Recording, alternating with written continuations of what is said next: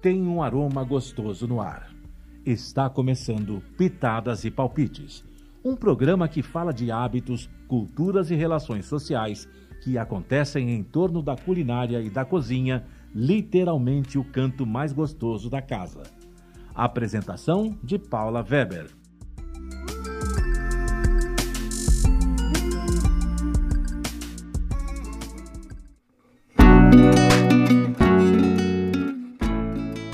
É, Bem-vindos ao primeiro Pitadas e Palpites desse ano. E finalmente eu vou conversar com esta moça linda e maravilhosa, Sandra Sanches. Sandra, bem-vinda. Ela tá me enrolando há muito tempo, mas assim, ela tem tanto que contar que eu tô achando que a gente vai fazer mais de um. A Sandra foi fazer gastronomia depois de ter feito muita coisa na vida. A hora que ela começou a gastronomia, ela não parou mais. Então, ela fez é, a primeira a formação, depois ela fez a pós-graduação, depois ela foi para especialização e ela faz mágica com a comida funcional, que assim, hoje em dia todo mundo tem alguma alergia e a Sandra consegue tornar um pãozinho sem glúten macio, né? É, então, Sandra, eu queria começar assim, como é que como é, começa do começo, assim. Um dia você falou vou para gastronomia e daí começou essa trajetória linda, quer dizer, já tem mais de 10 anos isso, quase 10 anos, e, e foi muita coisa. Então, agora é você me contando. Paula, obrigada pelo convite. Eu sei que eu demorei um pouquinho, mas agora a agora gente vai. vai. Agora vai. É, eu comecei, foi assim, uma amiga me chamou para fazer gastronomia no momento em que meus filhos tinham ido para os Estados Unidos, uh, os dois tinham ido estudar fora. Então eu estava em casa e naquele momento eu fazia álbum de fotografia digital e tudo, mas aí falamos, vamos, vamos estudar, vamos fazer. Neste momento eu tinha 40 anos. E realmente eu fiquei um pouco com medo de fazer o vestibular, porque fazia mais de 20 que eu não entrava numa faculdade, ou que eu não fazia, uh, que não estudava, né? Então o medo de passar no vestibular era real mesmo. Aquele e aí eu na barriga do vestibular. Aquele frio na barriga do vestibular. E aí o mais interessante assim, eu com 40 anos e aquele monte de jovem, né, fazendo a prova. Mas foi, enfim, foi, fiz, passei. E essa minha amiga, a Marta, ela acabou não indo fazer a faculdade e eu fui, acabei fazendo sozinha. Durante a faculdade, é, nos primeiros, o primeiro semestre da faculdade, para mim foi o mais difícil de todos. Porque, como fazia muito tempo que eu não estudava, eu não tinha mais hábito de estudar e eu não sabia mais estudar, na verdade. Então, é, eu tive que reaprender a estudar, a entender como é que a gente fazia um monte de coisa. Então, uh, o primeiro, eu falava para os professores isso: esse semestre está muito difícil, eu não vou dar conta de fazer isso. Mas foi gostoso, foi, foi um desafio bastante grande, mas é, estudar lá na, na EMB, dentro daquelas cozinhas que são uma delícia. O meu professor, na época, era um professor muito jovem, um professor jovem, e uh, estudar com os alunos que eram da mesma idade dos meus filhos, é, foi muito gostoso. Entendeu? Matou Porque um pouco das saudades. Matou um pouco da saudade e era muito gostoso mesmo. E aí, durante a faculdade, os dois anos né, de, de gastronomia, eu fiz alguns cursos. Fiz um curso de panificação no Levan, na escola Levan, e aí eu fiz um curso de panificação e confeitaria sem glúten e sem lactose. Foi o primeiro curso que eu fiz lá na Levan durante a gastronomia.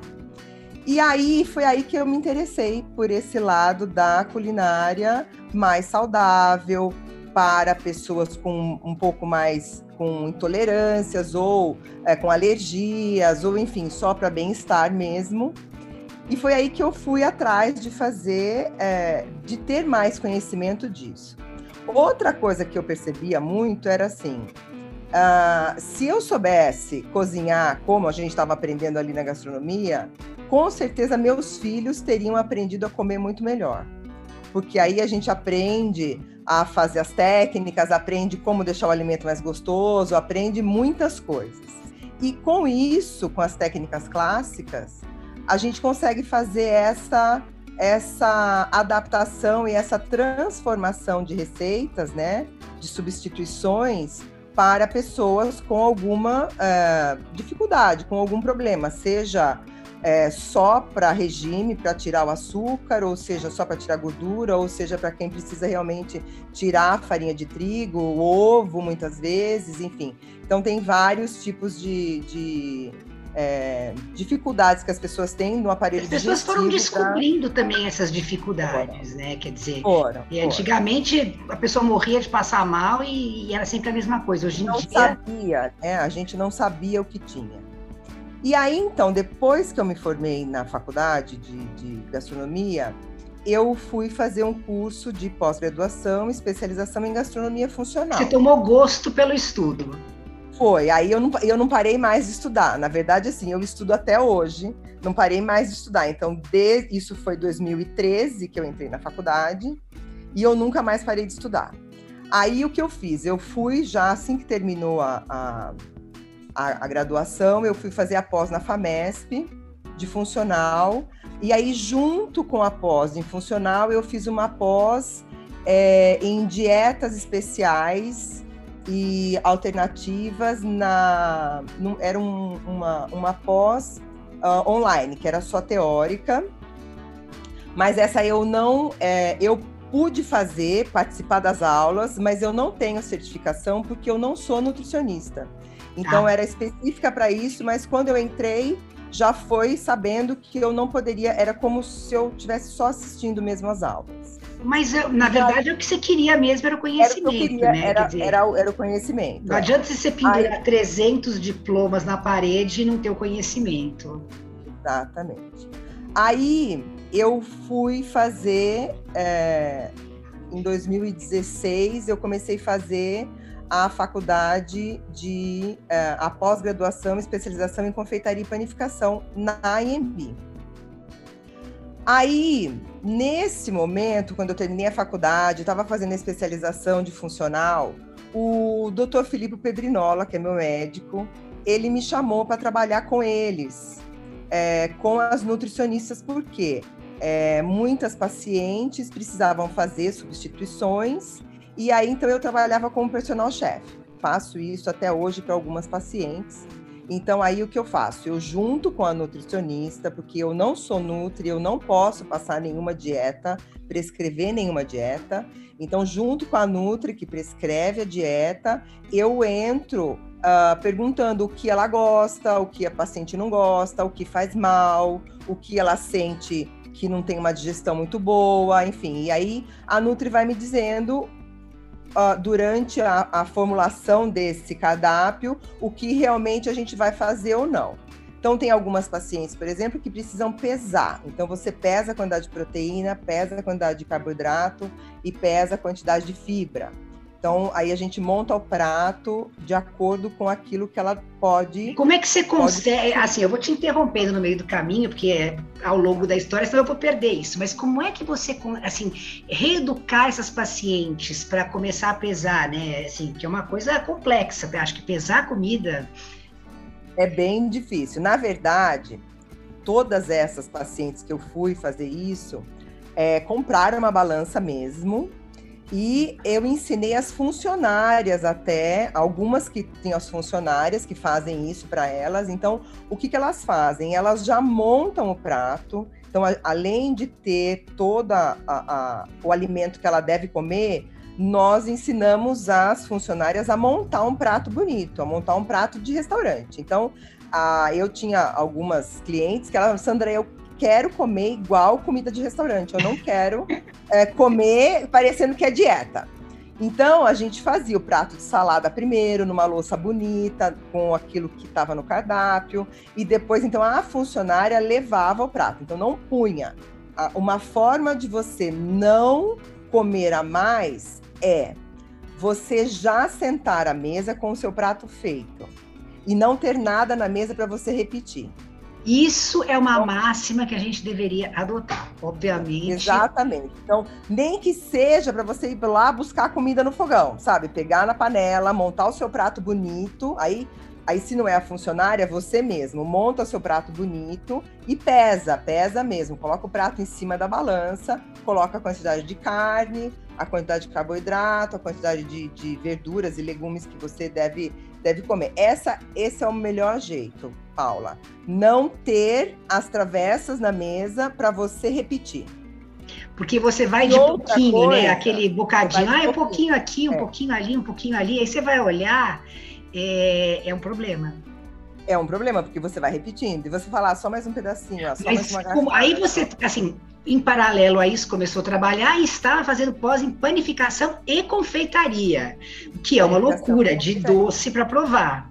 É uma loucura de doce. Justamente neste momento, eu tive um problema de saúde, que eu tive uma úlcera no intestino, e eu tive que parar de comer farinha de trigo e açúcar.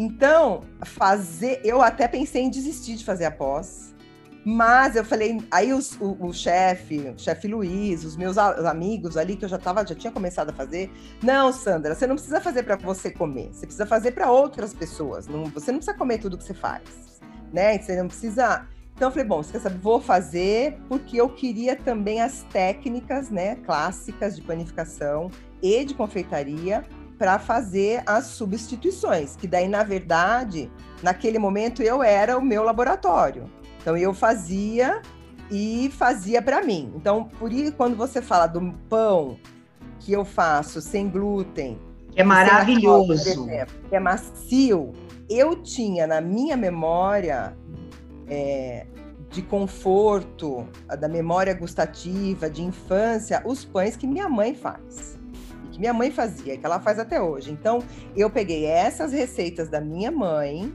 e comecei a fazer as mudanças das farinhas. E tentando o mais chegar o mais próximo possível daquele gosto da memória que eu tinha. Então, todas as vezes que eu vou fazer um trabalho dessa forma, eu pergunto para as minhas clientes o, o, qual é o pão que você gosta. Porque aí a gente vai tentar achar um pão que faça você lembrar desse gosto e ter esse conforto. Porque senão, você vai comer um pão sem glúten, sem lactose, você vai falar, não, é esse pão que eu Vai comer o pão inteiro, você vai achar que tá com fome, aí você vai entupir de manteiga, você vai fazer outras coisas. Não, e é isso, né? Assim, esse caminho que você era a sua cobaia, eu acho que foi sensacional. Porque você foi. conseguiu desenvolver uma coisa e, e descobrir que não é porque você tá de dieta que você tem que comer mal. Não, não, muito pelo contrário. E, e porque a gente está de dieta, a gente precisa comer bem e precisa comer colorido e precisa comer bem feito e precisa comer gostoso. Então, assim, um desafio muito grande foi quando eu, eu fui uh, fazer um cardápio para uma menina, uma adolescente de 15 anos com enxaqueca. Então, assim, é, além de tudo, de ter que tirar muitas coisas, muitos alimentos dela, né, para depois introduzir, ela tinha que levar marmita na escola, porque ela estudava período integral. Então, é, a gente fazia de uma maneira que ela foi escolher a marmita bonita para ela levar, para comprar. É, a gente montava essa marmita super bonita para quando ela chegasse lá, as pessoas não as crianças, os adolescentes não falassem pra ela, ah, você tá comendo marmita. Falava, não, o que, que você tem de tão bonito e gostoso na sua marmita? E aí foi realmente isso. Então, o motorista ia levar a marmita para ela na hora do almoço. E, e as amigas, curiosidade. As amigas começaram a querer comer a marmita dela. Porque era, a comida era mais gostosa, mais elaborada, mais feita com carinho, com gosto que ela queria, do que o que comia na escola. Então, a, a, a, parte do bullying, que ela tinha medo, receio, que fizesse ela ter vergonha de fazer aquela dieta que ela precisava fazer, se tornou uma coisa bacana, entendeu? Porque todo mundo falava assim: nossa, o que, que tem na comida dela hoje, na marmita dela hoje? Então foi gostoso. A gente fez então é, vários pratos que ela gostava e daí aos poucos a gente foi introduzindo de novo alguns alimentos que ela poderia comer e não tivesse enxaqueca. Isso tudo sempre, eu quero que vocês lembrem, que você enfatize assim, eu não faço isso. Quem escolhe os alimentos é a nutricionista. O que a gente faz é entender. Mas a, nutricionista como... te dá uma lista é, que você, isso. sem saber preparar, não adianta nada. Exatamente. Então, a gente sabendo preparar, você sabe como fazer um brócoli. Ou a gente faz o brócoli é, eu quero ele bem verde, então eu vou fazer ele branqueado. Não, eu quero que ele tenha um gosto mais adocicado, então eu vou fazer ele grelhado. Eu quero, então, assim, quais, quais ah, sabores eu quero tirar daquele ingrediente? E aí a gente precisa das técnicas que nós aprendemos na gastronomia para é, deixar aquele, aquele ingrediente muito mais parecido ou com os sabores que a gente quer que ele tenha. E mais... aí você consegue também, é. quer dizer, fazer com o mesmo alimento que ele, ele fique totalmente diferente dependendo do preparo. Sensacional essa experiência de deixar a transformação do alimento ser uma coisa positiva. Quer dizer, a memória afetiva da comida é uma coisa muito positiva. É. Acabando essa gastronomia, essa parte do que você desenvolveu vários doces funcionais, é, você deve ter recebido milhões de convites para começar a produzir essa comida. Você, você, por que, que você não aceitou e optou pela carreira? Eu esqueci de contar. Ela é, é assim, hoje em dia ela se dedica grande parte à universidade. Então, como é, é que foi então, isso? O que aconteceu foi, quando eu tava, estava fazendo a pós em confeitaria e panificação, o chefe Luiz me chamou para dar aula na pós de, de uh, gastronomia funcional que ia abrir na EMB, ia ser o primeiro semestre da pós. E uh, eu, como já dava aula para funcionários do lar, personal chefe, dava alguns cursos em escolas que não, não universidades, mas escolas é, como é, na Leve na época, Vilma Covés. Então, eu, eu dava aulas em algumas escolas, ele me chamou para dar aula na pós-graduação de gastronomia funcional da EMB. E aí é, eu me encantei com essa, com essa forma de trabalho, essa, essa mesmo ensinando, a gente vê tantas dúvidas dos alunos e você vai colocando para eles que não é porque tem açúcar branco e farinha branca que deixa de ser funcional. É funcional para quem? Quem vai comer?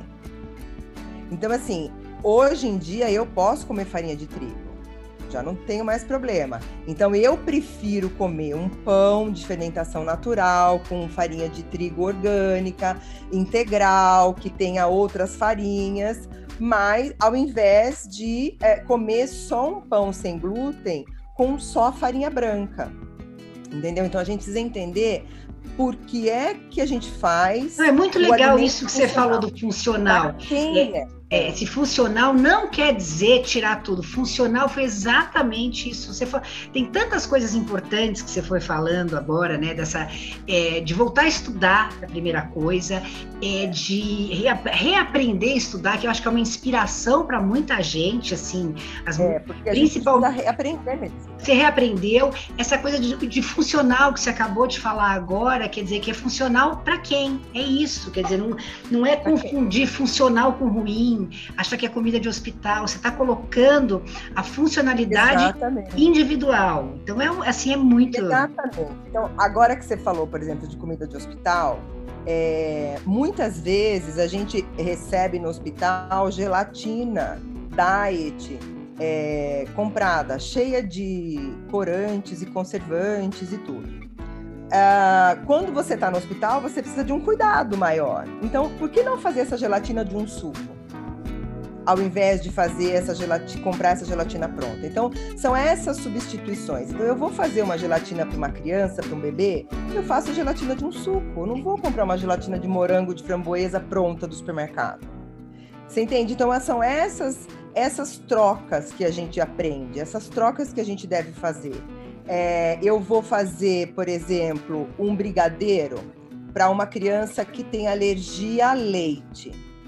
Então eu vou fazer um brigadeiro com leite vegetal, por exemplo. Para esse leite vegetal ele ficar com a consistência de um leite condensado, eu preciso colocar açúcar. Não tem jeito. A gente já tentou de todas as formas. não vai, não fica igual.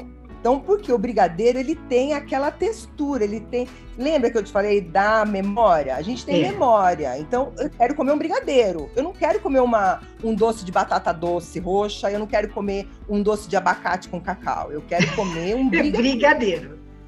Um brigadeiro. Então, para eu comer um brigadeiro, e olha, veja bem o exemplo: é para uma criança que não pode tomar leite animal. Então, não é porque ela tem problema com lactose, é porque ela tem problema com proteína, a proteína do leite, a caseína.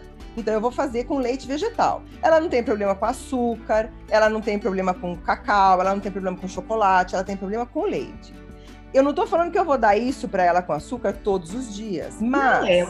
Ninguém come brigadeiro todo dia. Vamos no aniversário. Você vai receber uma criança que tem esse problema? Gente, quer pegar essa criança no colo é dar para ela um brigadeiro muito parecido com o que todo mundo está comendo. É não fazer diferença para ela. Então, é, a, a, gente tem essa, essa. Precisa ter esse cuidado quando você lida com uma criança que tem problema com alimentação porque ela se sente diminuída, ela se sente inferiorizada, os amigos tiram sarro, os amigos apontam. Então, quando você faz um brigadeiro, que eu falo com açúcar para fazer essa caramelo, para fazer esse esse esse puxa-puxa do brigadeiro, a gente precisa do açúcar. Então, para comer de vez em quando, não tem problema. O problema não, e até é porque o outro brigadeiro dia. tem açúcar, vamos combinar, né? Leite condensado tem açúcar, é, o outro brigadeiro já sim. tem açúcar. Então você não come, sim, você não sim. vive de brigadeiro, até porque a gente tem a questão da obesidade infantil. Exatamente. Porque é isso, as crianças comem muito mal, é tudo industrializado, eles não sabem da onde vem a comida, quer dizer, acha que uh, nuggets vem da caixinha, né? O que é um nuggets? Exatamente. É uma, uma caixinha, eu como isso. Eles não têm ideia. Isso, Paula, que você está colocando, na época em que eu não podia, não, não podia comer pão com farinha de trigo, com glúten, não tinha tantos pães industrializados sem glúten.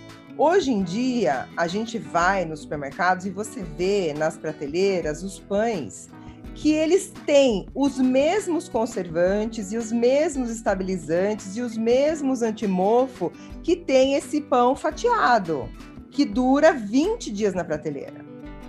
Então, quando a gente faz o pão sem glúten, faz em casa, ou o pão é, de fermentação natural, ou pão, qualquer pão que você faça em casa, mesmo com fermento biológico, e eu, eu brinco, eu falo que cria aquele mofo verde lindo, entendeu? É, porque o mofo consegue crescer ali, é um alimento saudável. Não tem química, entendeu? Não tem nada. Então, a gente faz. Então, o legal disso, assim, você pode fazer é, mais vezes, né? Uma semana você faz um tipo de pão, outra semana você faz outro tipo, e você consome vários pães diferentes, ou vários bolos, enfim. E é, sempre bom, sempre sem conservante, sem estabilizante, sem essas, essas todos esses químicos aí que, que estão dentro dos produtos industrializados. Que a funcionalidade também do alimento também é a gente é, tirar do alimento, na nossa forma de cocção, de cortes, de tudo, 100% do que ele pode nos dar, né? E sem nada de, de conservante, sem nada. Então, é, quando a pessoa fala, Sandra, você usa só orgânico? Eu falo, não, não uso só orgânico. Eu uso, por exemplo, as frutas da estação. Não preciso comprar orgânica, porque ela tá mais doce, ela tá mais uh, ela tá uma madura, mais gostosa, ela dá porque é época dela, então ela tem menos agrotóxico para a gente consumir. Então eu não preciso gastar tanto dinheiro sempre em orgânico. Então, se eu, se eu procurar entender quais são os alimentos que a gente tem na estação, porque a gente vai no supermercado, Paula, tem, tem tudo, tudo, né? Tem. A gente não sabe mais o que, que é da estação e o que não é. É, então, não, você acaba esquecendo, mas assim, é. você está falando da memória afetiva, eu sei a época de pêssego, que quando eu era pequena eu sempre amei pêssego, e em outubro eu sabia que começava o pêssego, então era aquela coisa, acabou Grava, de começar, né? o pê... e aí você come pêssego no fim do ano, é maravilhoso, você vai comer, comprar pêssego depois, o pêssego tá horrível, mas você pega novembro, é. dezembro, o pêssego é de ajoelhar, Né? Então, assim, tentar é, começar a associar. E é, é, o que você falou, é tudo uma questão de educação, de se acostumar e, e entender que não dá tanto trabalho, né? Você cria uma rotina na cozinha, porque as pessoas têm um mito. Eu acho que a pandemia ajudou muito as pessoas a entrarem na cozinha e entender um pouco a casa. Que, assim, muito. ninguém morre de cozinhar. Muito. E com isso, a gente sabe. Você introduz alimentos melhores. Um trabalho, né? Sim, introduz. Mas a gente sabe que a cozinha dá um trabalho.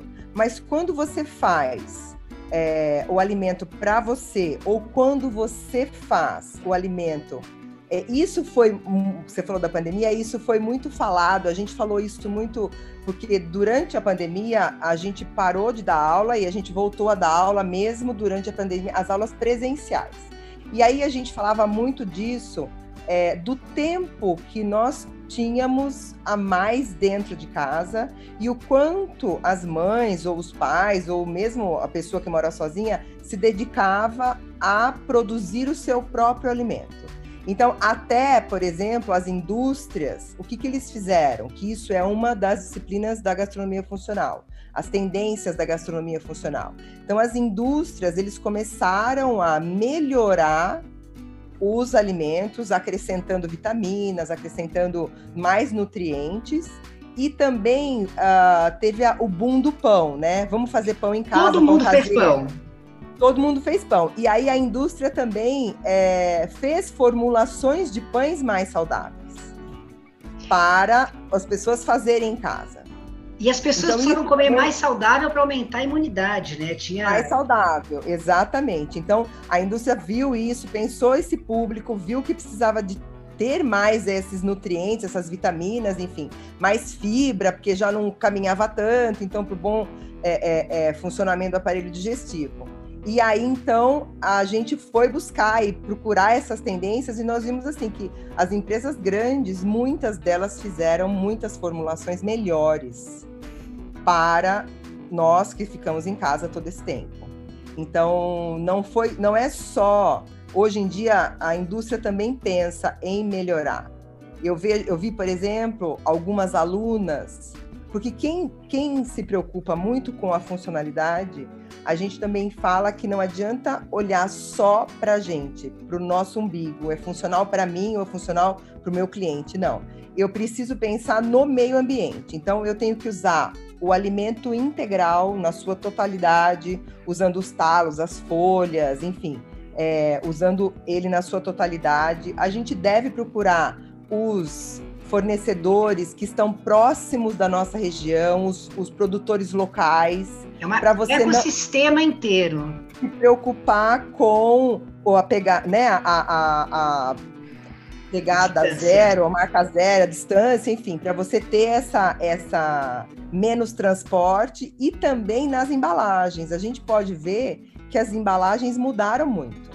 Então, numa das minhas aulas, um aluno falou assim para mim, chefe, eu não consigo mudar a minha marmita de plástico, por enquanto, porque senão o meu produto vai ficar muito caro. Mas eu já consegui tirar a etiqueta de vinil que eu tinha em cima. Agora eu uso uma cinta de papel reciclado. E a tinta é assim, assim, assado. Então, as pessoas, elas começam, quando trabalham com esse tipo de produto, elas também precisam... Entendem a cadeia. Eu acho que elas conseguem ver o todo. É, o todo, né? Quando ela fala, eu vou fazer um produto funcional, a gente tem que pensar em tudo, na funcionalidade de tudo, né? Do ecossistema todo. Isso é muito legal. Então, é, quando eu falo para você que eu não parei de estudar, é justamente isso. Eu, há uns anos atrás, eu tentei fazer, entrar duas vezes no mestrado da Unifesp, que é a para era da para cicatrização, a melhora da cicatrização da pele. Mas, assim, eu fiz dois projetos, os projetos de. Um, um deles era para pessoas celíacas e o outro dele, e o segundo que eu tentei foi para mulheres com câncer de mama. Então, é lógico, a mesma coisa. Eu nunca fiz esse projeto sozinha, porque quem sabe o que podem, quais alimentos que podem ser consumidos quando está fazendo quimioterapia, enfim, são médicos. Então, esses projetos foram feitos com médicos, nutricionistas que fizeram junto comigo. É, e eu fiquei muito triste porque eu não fui aceita. Por quê? ah, eles falaram para mim assim, Sandra, o seu projeto é maravilhoso.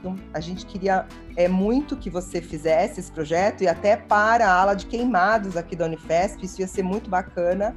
Mas eu não posso dar uma vaga de médico para uma aluna que fez gastronomia. Eu não posso tirar essa. Mas essa... isso até eu acho que assim, é por enquanto, porque o aprendizado enquanto, também está mudando isso. muito. Quer dizer, a pessoa é, necessariamente não tem que ter um diploma, nenhum médico se dispôs a usar isso, e a gente sabe que o alimento cura, né? Então eu acho que. Exatamente. É, então. E aí, esse projeto é, pode ah, ser reapresentado. Eu te encorajo a passar daqui a, a três anos talvez reapresentar esse projeto, que ele vai ser visto com louvor e com certeza vai ser inovador. Gente, é, Sandra, é, infelizmente, é, eu, como eu disse para você, a gente ia ter muitas conversas e com certeza a gente vai voltar, porque são tantas histórias interessantes, mas agora o nosso tempo acabou. Eu queria. Ai, que você vê que não tira pedaço, é que nem voltar a estudar, não, não tira pedaço, eu não é mordo. E é uma conversa muito legal. E assim, a Sandra é minha amiga de muitos e muitos e muitos anos, então fica na verdade, conversar com gente conhecida algumas vezes é, é, mais difícil, mas assim, em outras vezes é muito fácil, porque é tanta história para ouvir. Então eu queria te agradecer, falar obrigada pelas suas receitas. É, a Sandra tem um Instagram que ela coloca muita coisa da parte funcional. Ela, por enquanto, está só na parte acadêmica, mas quem sabe um dia ela se aventura num projeto de fazer essa comida para a gente conseguir comprar, que é um, um sonho dourado de todo mundo. Sonho, e né? parabéns pelos estudos e vamos continuar assim. Obrigada, Paula. Obrigada pelo convite. É, adorei, passou super rápido, não mordeu mesmo, foi super bom. Adorei e sempre que você quiser eu venho. Vamos já, conversa, vai ser assim, acho que vai ser um programa é, com pautas específicas, a gente vai conversar depois, mas eu acho que era muito legal fazer uma vez por mês, assim, uma pauta. Tá bom, ótimo, ótimo. Um beijo, obrigada.